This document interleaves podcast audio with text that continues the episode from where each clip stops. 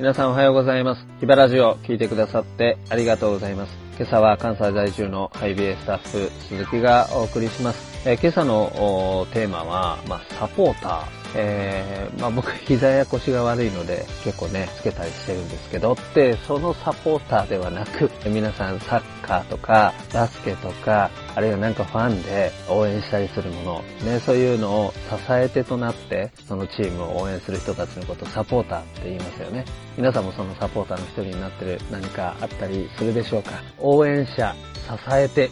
そんなことをちょっと、実はこの間のヒバラジオで、何でしたっけ、タイトル忘れちゃったんですけれども、OB 会のね、ハイビエの OB 会について、いつきくんを交えて、ふみか、そしてみのりんが一緒にね、ラジオをお届けしていました。聞きましたか？はい。ね、聞いてない方はぜひ聞いてください。えー、僕も結構ですね、このヒバラジオファンで、ある意味サポーターで、自分やってるんですけれども、メインではないんですが、過去のをね、結構遡って聞いたりしています。ちゃんと聞いてるんですよ。で、その中で、まあ、帯会、ね、えー、いろいろと伊吹くんや、その、ヒバラジオでお届けしたのを聞きながら、あ、この人たちってサポーターだなと思いました。そして、この OB たち、支えてくれる人たちがあって、僕たちの働きって、やっぱり、え今日僕自身がこの場所でこうして生きてるんだなってことを思わされたんですね。で、きっと皆さんの歩みにも高校生活の中でいろんなところで支えてくれる人たち、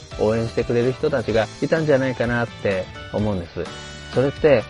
実はちゃんと心に留めないと、あるいは何かの折じゃないと気づかないことってたくさんあるかなとも思うんですが、きっと誰もが皆さんにも支えてくれた人、寄り添ってくれた人、応援してくれた人がいたんじゃないかなっていうふうに思うんですね。久しぶりに、えー、久しぶりでしょうか？わからないですが、聖書のね、えー、結構ね、突っ込みどころ、今日のところも満載なんですが、えー、一緒にね、見たいなというふうに思いました。えサムエル記の第2旧約聖書の中に出てくるんですが、23章のところに、あの、ダビデという王様を支えた人たちのリストが登場するんですね。で、そのトップを務めるのはですね、補佐官の頭。これまたは難しいんですけど、タハクモニ人ね、タハクモニ人、何人だろうって感じですが、タハクモニ人、ヨシェブ・バシェベテ。もうなんか名前が強そうですね。タハクモニ人、ヨシェブ・バシェベテ。ね、これ3回連続で朝から言えたらなかなか朝ね、いい感じでスタートするんじゃないかな。手に思いますが、えー、ヨシェブ・バシェベテ。彼何した人かっていうとね、その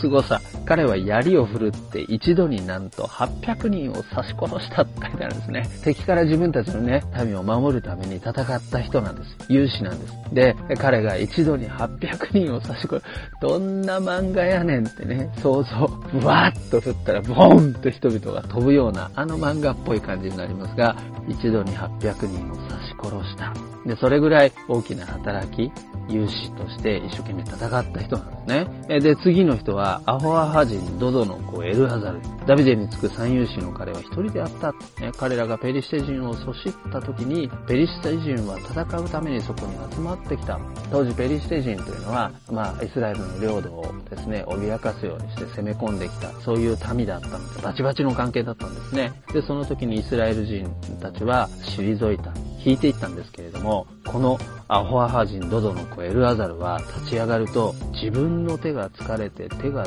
剣にくっつくまでにペリシテ人を撃ったって書いてある。自分の手が疲れて手が剣にくっつくってどんな状況でしょうね。ずっと握りしめて戦い続けていたので、もはやその手を開くことさえできないぐらい手がぐーって力でね、固まったっていうことなんでしょうね。えー、すごいなというふうに思うんですね。で、彼によって、まあ、ある意味、神様は勝利をくださって、大勝利を収めることになります。もう一個ぐらい、え感動的な、とっても有名なエピソードなんですが、30人の頭のうちの3人が出てきます。で、その人たちがですね、なんとダビデがある時、まあ、妖怪、ホラーな、あるいは敵の攻撃を逃れていくような、そういうところにいた時に、当時の戦っていたペリシテ人の陣地がですね、ベツレヘムという町に敷かれていたんですよね。なのに、その状況でダビデは、まあ、実はダビデの故郷がベツレヘムだったので、そのベツレヘムの町にあるですね、門のところにある井戸の水を飲ませてほしいということを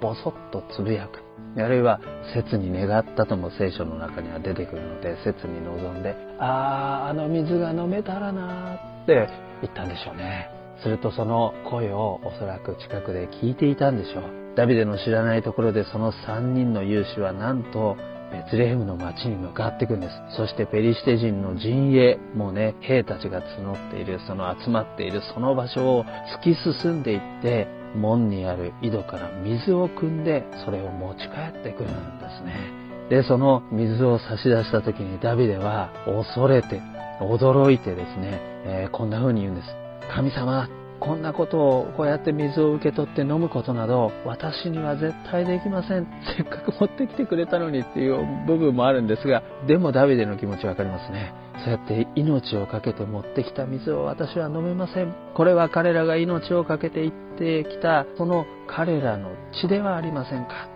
命そのものではありませんか？と言ってそれを彼は神様に捧げて飲もうとはしなかったっていうエピソードが載っているんですね。行かなくたってよかったのかもしれないです。そんな敵陣ですから無理だよって言ったってよかったかもしれないし、そのダビデのつぶやき、ぼやき、懇願している声をそのままスルーすることもできたんですが、彼らはなんとキャッチして受け取って、よしダビデ、今それが欲しいなら、それが君のニーズなら、私がそれを差し出そう。そのために私が力を貸そうって言って飛び出していった。まさに支えてってそういう人だなと思うんですね。ああ、これ困ったな、これ助けてほしいな、これがないなっていう時に、それに気づいてくれる、そういう存在って素敵ですよね。ひょっとしたらそうやって私たち今日まで支えられてきた、そんなシチュエーション何度も人生の中であったんじゃないでしょうか。これからもきっとそんな素敵な人が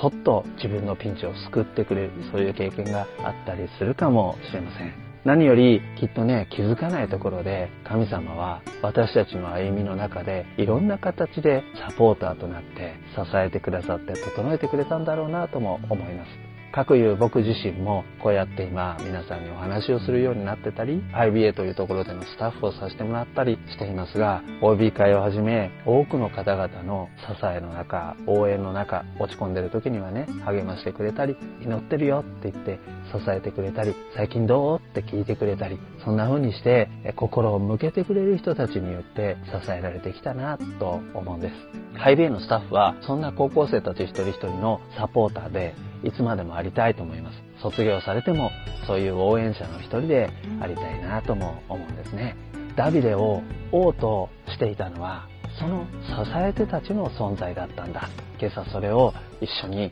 覚えたいと思いました。同じように私を支えてくれる人たちがいたよなということをよかったらちょっと思い出してみるのはどうでしょう？振り返ってみるのはどうでしょう？そして同時に私を支えてくれた神様がいるんだ。これからもそうなんだ。ということを固く握りしめて励まされて歩んでいきたいなと思うんです。そして最後に皆さんも今日誰かの支えてこれから誰かのニーズに力をそっと手を添えてあげられるようなそんな存在になれたら素敵だなとも思うんです。それでは今朝もいってらっしゃい。